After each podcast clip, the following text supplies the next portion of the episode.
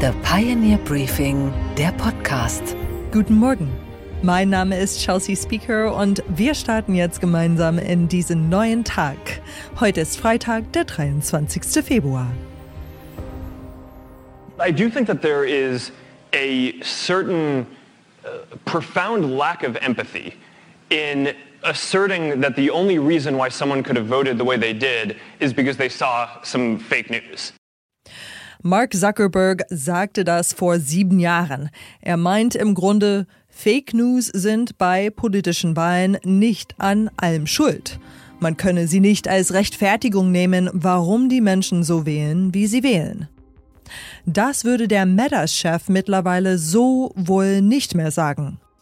Der CEO Zuckerberg stand und steht immer wieder massiv unter Druck. Der Vorwurf seiner Kritiker, seine Plattformen wie Facebook und Instagram seien Fake News schleudern. Informationen, die falsch sind, die aber aufwühlen, verbreiten sich besonders gut. NBC stellt Beispiele vor. So ging die Meldung viral, dass der Papst die Wahl von Donald Trump zum Präsidenten empfahl. Some of the most viral examples a satirical headline, Pope Francis endorses Trump, was shared at least 97,000 times. Auch die Meldung, dass Hillary Clinton Unmengen illegaler Waffen gekauft habe, erhielt sehr viel Aufmerksamkeit. Another bogus article saying Clinton personally bought $137 million worth of illegal weapons. Jetzt zieht Zuckerberg im globalen Superwahljahr die Notbremse. Politischen Inhalten wird die Reichweite entzogen. Zumindest bei Instagram wird nichts mehr Politisches angezeigt, es sei denn, man erklärt aktiv sein Einverständnis. Was gilt als politischer Inhalt? Meta bleibt dabei mal wieder nebulös. Es handele sich bei den Inhalten um, Zitat, Dinge wie Gesetze, Wahlen oder soziale Themen. Zitat Ende. Das Thema ist brisant. Gerade in den USA wenden sich immer mehr Menschen von traditionellen Medien ab. Die New York Times schreibt aktuell, dass 16 Prozent der Amerikaner sich News über Instagram holen. Instagram News Influencer, egal ob links oder rechts, werden immer relevanter. Jessica Yellen zum Beispiel berichtete früher für CNN aus dem Weißen Haus. Heute hat sie beachtliche 650.000 Follower auf Instagram und spricht über Politik. Poppig, schnörkellos, aber seriös. Hi, here's something the gun industry probably doesn't want you to understand. There's a federal law known as PLCAA, P L C A A, and it was passed by Congress in 2005. Diese Jessica Yellen ist empört, dass Instagram politische Inhalte leise stellt. Das habe einen Effekt, wie gut die Wähler informiert sind, schreibt sie in ihrem Newsletter. Und in der Tat sind die Folgen dramatisch. Laut New York Times verlieren große Instagram News Accounts wie der von The Times oder NPR aktuell pro Woche ein Viertel ihrer Reichweite. Kritiker beschulden Instagram darum der Zensur. Fazit, Instagram und Co funktionieren scheinbar nur wie ein kaputter Walkman. Entweder ist alles viel zu laut oder alles viel zu leise. Beides ist schlecht. Die Antwort auf toxische Fake News sollte kein Totschweigen von allem Politischen sein. Es muss einen Zwischenweg geben. Es ist die Suche nach dem goldenen Algorithmus. Unsere weiteren Themen heute Morgen. Es rumort im Rat der Wirtschaftsweisen. Professor Veronika Grimm soll den Rat verlassen, weil sie Aufsichtsrätin bei Siemens Energy wird. Das fordern die anderen Ratsmitglieder. Im Interview mit Gabor Steingart stellt sie klar, die Entscheidung darüber, ob ich diese beiden Positionen parallel wahrnehme, ist meine Entscheidung. Die habe ich getroffen und die werde ich jetzt in dieser Situation natürlich auch nicht revidieren. Anne Schwedt an der Wall Street schaut auf die neuen Zahlen von Moderna. Berlins Taxifahrer protestieren kreativ gegen die Konkurrenz und der Hund von Joe Biden wird zum Sicherheitsrisiko für den Secret Service. Ja, also uns war schon klar, dass es nicht so rosig aussehen würde, aber so ein Drittel äh, das äh, Wachstumspotenzial des letzten Jahrzehnts, das fand ich jetzt schon, äh, das fand ich jetzt schon ein Stück schockierend, ja. Professor Veronika Grimm ist Ökonomin und eine starke Stimme aus dem Rat der Wirtschaftsweisen, dem wirtschaftlichen Beratergremium des Kanzlers und seiner Minister. Veronika Grimms Analysen zur Lage der deutschen Wirtschaft sind kompetent, sachlich und oft kritisch gegenüber der Regierung. Jetzt plötzlich soll sie vorzeitig den Hut nehmen. Wir haben hier im Podcast darüber berichtet. Die Chefin der Wirtschaftsweisen Monika Schnitzer und die anderen Mitglieder fordern öffentlich ihren Rückzug, weil Professor Grimm am Montag dem Aufsichtsrat von Siemens Energy beitritt. Kritiker sagen, die Frau soll doch nur gehen, weil sie kritisch ist gegenüber der Ampelpolitik. Was sagt sie selbst? Gabor Steingart hat bei ihr angerufen. Einen schönen guten Morgen, Frau Professor Grimm. Guten Morgen, Herr Steingart. Sie wollen im Sachverständigenrat bleiben als eine von fünf Weisen dort und gleichzeitig streben Sie in den Aufsichtsrat von Siemens Energy. Das geht gar nicht, sagen Ihre lieben Kolleginnen und Kollegen. Aber was sagen Sie? Ja, ich kann das kurz einordnen. Ich habe die Anfrage erhalten, ob ich mich für den Aufsichtsrat von Siemens Energy nominieren lassen würde im vergangenen Jahr. Ich habe das dann abklären lassen, ob das kompatibel ist mit der Mitgliedschaft im Sachverständigenrat. Und da kam die Rückmeldung aus den Ministerien, ja, ist es. Das ist im Gesetz ganz klar geregelt. Da gibt es eine abschließende Aufzählung von Positionen, die man nicht einnehmen darf, aber ähm, Aufsichtsräte von deutschen Aktiengesellschaften sind da nicht darunter, also ist das kompatibel. Es gibt auch Präzedenzfälle in der Vergangenheit, hatten immer wieder Ratsmitglieder Aufsichtsratspositionen und das wurde im Rat immer kooperativ und kollegial, aber sehr gewissenhaft geregelt miteinander und äh, damit konnte der Rat immer gut umgehen. Vor dem Hintergrund ähm, bin ich davon ausgegangen, dass das kein Problem ist, weil es ja auch in der Vergangenheit immer gehandhabt wurde und habe die Kollegen auch im letzten Jahr dann informiert darüber und habe auch das Gespräch angeboten. Und das Vorgehen wäre natürlich, dass wir uns intern im Sachverständigenrat ins Benehmen setzen, wie wir mit der Situation umgehen. Es kann natürlich passieren, dass Dinge auftauchen, wo ich dann an der Diskussion ähm, in dieser Doppelfunktion ähm, nicht teilnehmen kann. Ähm, ein ganz klarer Fall wäre natürlich, wenn irgendwelche Empfehlungen des Sachverständigenrats direkt das Unternehmen selbst betreffen würden. Äh, da würde ich mich natürlich raushalten. Aber es ist ja auch offensichtlich, der Sachverständigenrat äußert sich sehr selten direkt zu einzelnen Unternehmen. Insofern müsste man natürlich dann jeweils mit der individuellen Situation umgehen. Nun klingt die Vorsitzende, Frau Schnitzer, aber sehr, sehr entschlossen, wenn sie im Handelsblatt sagt, die Grenze ist überschritten und zwar eindeutig. Und Sie haben ja auch in einem Brief die anderen vier Kollegen an den Finanzminister, an den Wirtschaftsminister, an den Kanzleramtsminister, letztlich auch an die Medien deutlich gemacht, dass Sie hier eine Entscheidung von Ihnen erzwingen wollen. Ja, ich möchte das Vorgehen jetzt nicht äh, kommentieren. Das äh, Gesetz ist da eindeutig bezüglich der ähm, Aufstellung des Rates bezüglich der Unabhängigkeit des Rates. Jedes einzelne Mitglied des Rats ist als unabhängige wissenschaftliche äh, Beraterin oder Berater berufen. Ähm, und wir haben ein Mandat für fünf Jahre. Und äh, natürlich hat der Rat auch besondere Minderheitenrechte. Es ist jedem Mitglied möglich, in jedem Gutachten auch Minderheitsvoten zu platzieren, wenn man äh, sich zu bestimmten Themenstellungen nicht äußert. Die Gesetzeslage können wir hier jetzt erstmal nicht überschreiben. Wir müssen natürlich als Rat mit der Situation umgehen und da gehört natürlich die interne äh, Befassung mit den Themen, die ich auch angeboten habe und die auch initiiert wurde dazu. Und äh, das ist eigentlich auch der Weg, den wir gehen müssen. Denken Sie, da ist noch eine Einigung möglich? Oder anders gefragt, Sie bleiben bei Ihrer Position, beides ist vereinbar und Sie werden nicht zurückziehen? Ja, wir müssen uns natürlich im Rahmen der gesetzlichen Rahmenbedingungen miteinander ins Benehmen setzen. Ja, wir sind alle Mitglieder des Gremiums. Äh, niemand kann äh, von den Diskussionen ausgeschlossen werden. Und insofern, was heißt äh, möglich, notwendig äh, ist diese Einigung und das Umgehen damit auf die eine oder andere Weise. Und nein, ich werde meine Entscheidung natürlich nicht äh, revidieren. Die Entscheidung darüber, ob ich diese beiden Positionen parallel wahrnehme, ist meine Entscheidung. Die habe ich getroffen und die werde ich jetzt in dieser Situation natürlich auch nicht revidieren. Und ist denn ein Gesprächstermin zwischen Ihnen und den anderen Vieren schon anberaumt? Gibt es da überhaupt noch einen Gesprächskontakt oder ist das jetzt äh, sozusagen in der Öffentlichkeit und wird das jetzt auf der Bühne ausgetragen und nicht mehr in der Kulisse? Ja, von mir wird das über das hinaus, was ich jetzt gesagt habe, nicht auf der öffentlichen Bühne ausgetragen. Ich glaube, es ist wichtig, immer wieder zu betonen, dass man sich als äh, Rat natürlich zusammenraufen muss. Bisher ist das immer gelungen und das muss jetzt auch gelingen. Nun gibt es den Verdacht, und äh, da hätte ich gern Ihre Meinung zu dem Verdacht, dass es schon auch politische Motive gibt, weil Sie eine kritische Frau sind. Eine Frau, die kritisch mit der Ampel, mit der Energiepolitik, äh, mit dem fehlenden Mut, mit dem Sozialstaat und seiner Finanzierung in Zukunft. Sie haben gesagt, Sie seien auch schockiert über die Wachstumsperspektive von 0,4 Prozent für die nächsten zehn Jahre. Also Sie haben eine Menge Äußerungen getan, die Anlass geben zu der Vermutung, es gibt auch politische Motive hinter dem Versuch, Sie dort rauszuhalten. Was sagen Sie dazu? Denken Sie, dass, dass es solche Motive gibt? Ja, zunächst mal die äh, schockierend niedrige Wachstumsperspektive. Das ist eine Ratsposition. Wir haben im letzten Gutachten ähm, eine Prognose, eine Projektion des Produktionspotenzials vorgelegt.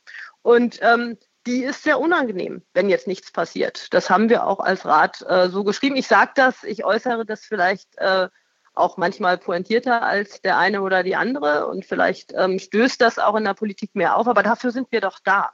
Und ähm, letztlich ist das ja auch ähm, der Mehrwert dieses Gremiums, dass wir gerade unabhängig sind von der Politik und wie schon damals bei der Diskussion anlässlich der Gründung zwischen Adenauer und Erhard, hat ja Adenauer gesagt, ich will mir doch keine Laus in den Pelz setzen und Erhard hat gesagt, nee, das brauchen wir genau. Wir brauchen genau ein kritisches Gremium, das auch eine gewisse Diversität hat. Im Sachverständigenrat sind ja auch äh, Mitglieder, die von den Gewerkschaften und von den Arbeitgebern ähm, vorgeschlagen werden zumindest und dann von der Bundesregierung äh, berufen werden. Natürlich ist das äh, der Fall, ist das so Usus, weil die Diversität im Gremium da sein muss. Und das bedingt ja schon, dass wir uns schon aus diesem Grund natürlich streiten. Das sollen wir auch. In der Sache sollen wir uns streiten und äh, möglicherweise auch nicht immer zur gleichen Position kommen. Aber wenn wir uns einigen, dann ist das eben eine starke Stimme und das dürfen wir auch nicht beschädigen. Aber ich habe es jetzt immer noch nicht verstanden, Frau Grimm. Vermuten Sie politische Motive, ja oder nein? Was Sie beschreiben, ist der Idealfall. Da, da, stimmen ja alle zu. So sollte es sein. Wir haben allerdings ja schon erlebt, dass Professor Lars Feld ähm, auf Treiben der SPD diesen äh, Rat verlassen hat. Er ist als Vorsitzender abgelöst oder auch nicht verlängert worden. Schon auch aus politischen Motiven. Also das politische Motiv der Regierung, sagen wir mal, ist, ist nicht ganz zu bestreiten. Aber wie ist das in Ihrem Fall? Wie sehen Sie es selber? Ähm, ja, natürlich gibt es politische Interessen, die sich auch auf den Sachverständigenrat beziehen. Ähm, ganz klar. Die Politik hat an einigen Punkten Einflussmöglichkeiten im Rahmen der gesetzlichen Rahmenbedingungen, die etabliert sind. Und das ist zum Beispiel anlässlich der Neuberufung von Mitgliedern. Und Lars Felds Amtszeit ist damals ausgelaufen und man konnte sich in der Regierung nicht einigen, ihn wieder zu besetzen. Da hat die Politik einen Hebel. Und wenn man sich dann nicht einigen kann, äh, dann beeinflusst man natürlich auch die Ausrichtung des Gremiums im gewissen Umfang. Aber man kann gemäß Gesetz immer jedes Jahr nur ein Mitglied des Sachverständigenrats neu berufen, weil jedes Jahr nur ein Mitglied ausscheidet. Und das ist genauso gemacht, weil man eben verhindern will, dass die Politik auf einmal das gesamte Gremium austauscht oder bestimmte unliebsame äh, Mitglieder ausgetauscht werden, weil sie gerade nicht in die Stimmungslage passen, die man erzeugen will. Und deswegen denke ich, auch wenn die Politik ein Interesse hätte, was ich nicht weiß, was ich nicht beurteilen kann, wäre es doch meine Rolle, wenn ich diese Aufgabe gewissenhaft wahrnehme, hier standhaft zu bleiben und meine Rolle auch weiterhin äh, gewissenhaft wahrzunehmen und auf Basis von wissenschaftlicher Erkenntnis hier Politikberatung zu betreiben.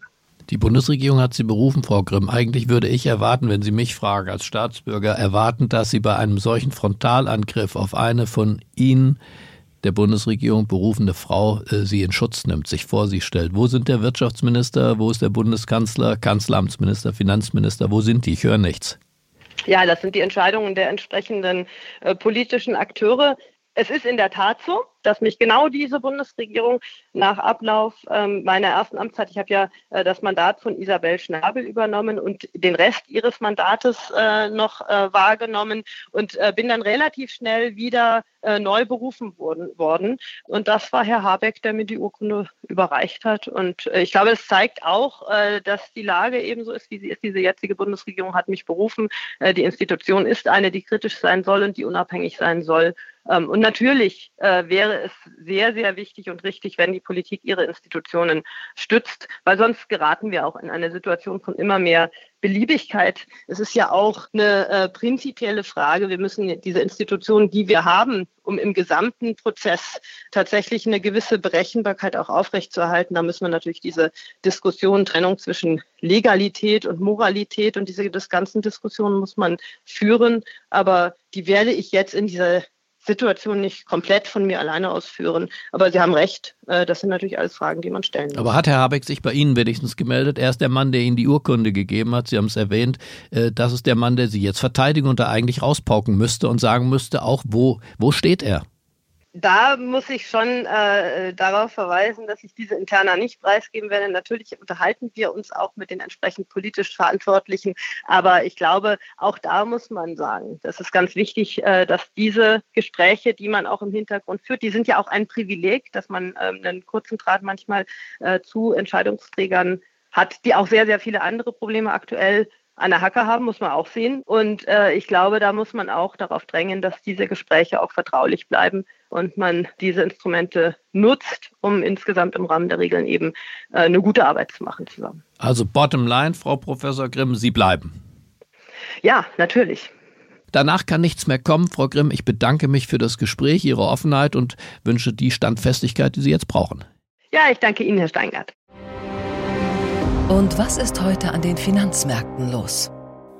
Das hat Anne Schwed immer für uns im Auge. Guten Morgen nach New York. Guten Morgen, Chelsea. Die Firma Moderna wurde berühmt, als sie einen Impfstoff gegen Corona entwickelt hat. Jetzt gab es neue Quartalszahlen. Wie geht es der Firma? Also schaut man sich nur die Aktie an, würde man glauben, dem Unternehmen geht super. Die stieg nämlich gestern um 13,5 Prozent. Das kam aber daher, weil unterm Strich im letzten Quartal ein Gewinn stand, nämlich von 55 Cent pro Aktie. Analysten hatten mit einem Verlust von 97 Cent gerechnet. Aber schaut man mal genauer hin, dann sieht man, dass das eigentlich eine Mogelpackung ist. Der Gewinn kam nur teilweise durch Kostensenkungen, größtenteils lag es an aufgeschobenen Zahlungen. Der Umsatz ist in 2023 nämlich um 64 Prozent gefallen. Das lag ganz klar an dem Nachfragerückgang nach dem Corona-Impfstoff. Aufs ganze Jahr 2023 gesehen stand unterm Strich auch ein dickes Minus, nachdem es im Vorjahr noch ein Plus gegeben hatte. Das Aktienplus gestern war zwar toll für die Anleger, die Aktie schaffte es wieder auf fast 100 Dollar, aber das ist trotzdem nichts verglichen mit dem Höchststand in 2021 von fast 500 Dollar. Und du hast auch neue Zahlen vom amerikanischen Immobilienmarkt, Anne. Ja, und zwar stieg die Anzahl der verkauften Immobilien im Januar um 3,1 Prozent. Im Vorjahresvergleich ist es zwar immer noch ein Rückgang um 1,7 Prozent, aber insgesamt scheint sich der Immobilienmarkt doch zu stabilisieren.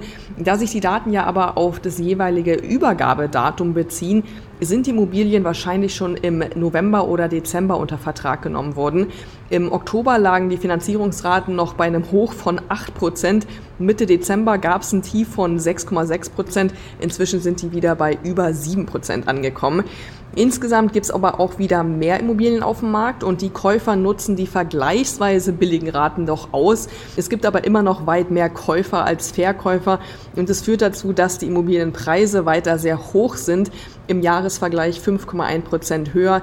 Im Mittel kostet eine Immobilie rund 380.000 Dollar und in vielen Fällen bieten die Käufer auch mehr an, um den Zuschlag zu bekommen. Die meisten Häuser sind auch weniger als ein Monat nur auf dem Markt. Jedes dritte Haus wird auch tatsächlich ohne Finanzierung gekauft, um sich da einen Wettbewerbsvorteil zu verschaffen. Das ist so viel wie seit 2014 nicht mehr. Und was, Chelsea, geht eigentlich gar nicht? Dass der Hund des US-Präsidenten zum Risiko für den Secret Service wird. Commander, so wird der zweieinhalbjährige deutsche Schäferhund im Weißen Haus ehrfürchtig genannt, soll Berichten zufolge nämlich schon mehrfach Secret Service Agenten gebissen haben. Ganze 24 Mal soll das schon der Fall gewesen sein, und zwar vor allem dann, wenn jemand Präsident Biden zu nahe getreten ist. Da nimmt jemand seine Arbeit aber mal so richtig ernst. Und so wie sein Herrchen im November darauf hofft, wiedergewählt zu werden und das Weiße Haus zu verteidigen, möchte eben auch Commander sein Revier markieren. Er versteht das politische Geschäft, da beißt der Hund keinen Faden ab.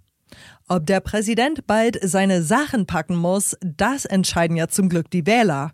Für dessen Schutzhund haben die Beißattacken jetzt jedoch Konsequenzen. Er lebt nicht mehr im Weißen Haus, sondern bei Freunden der Familie Biden im Bundesstaat Delaware.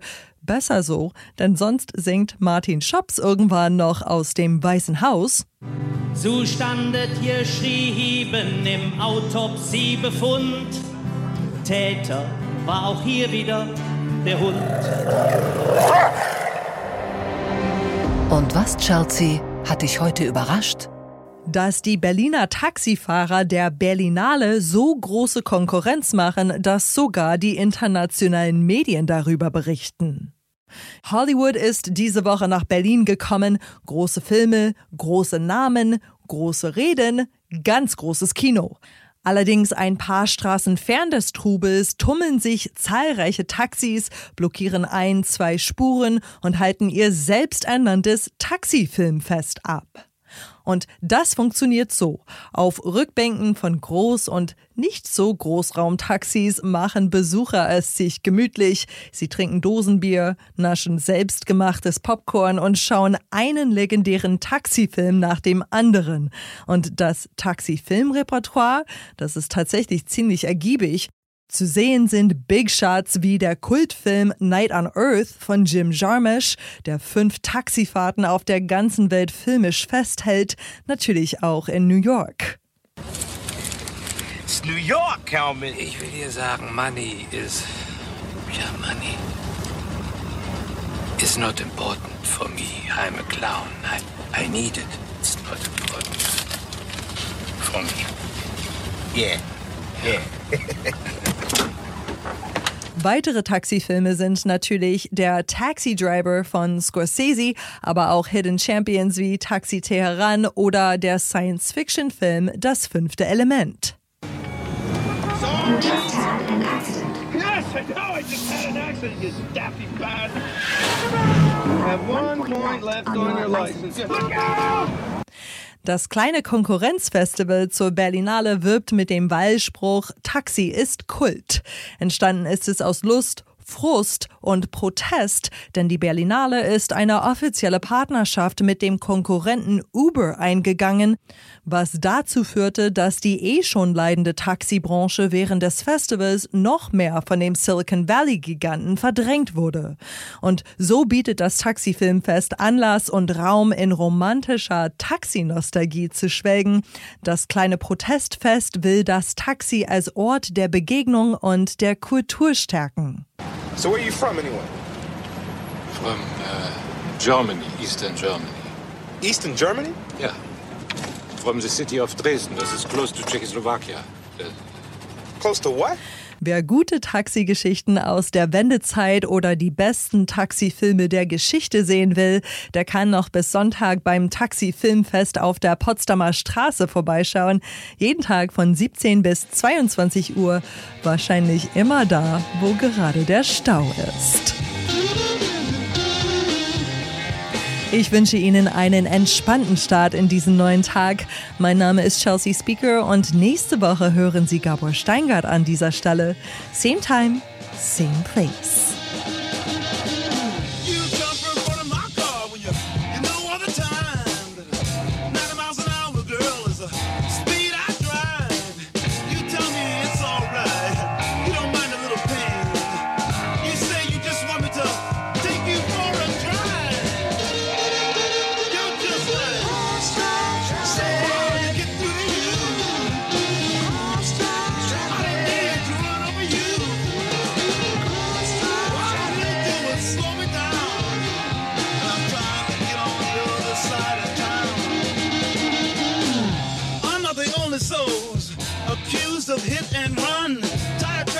wash your back. I can, I can see you had your fun, but uh, darling, can't you see my signals turn from green to red?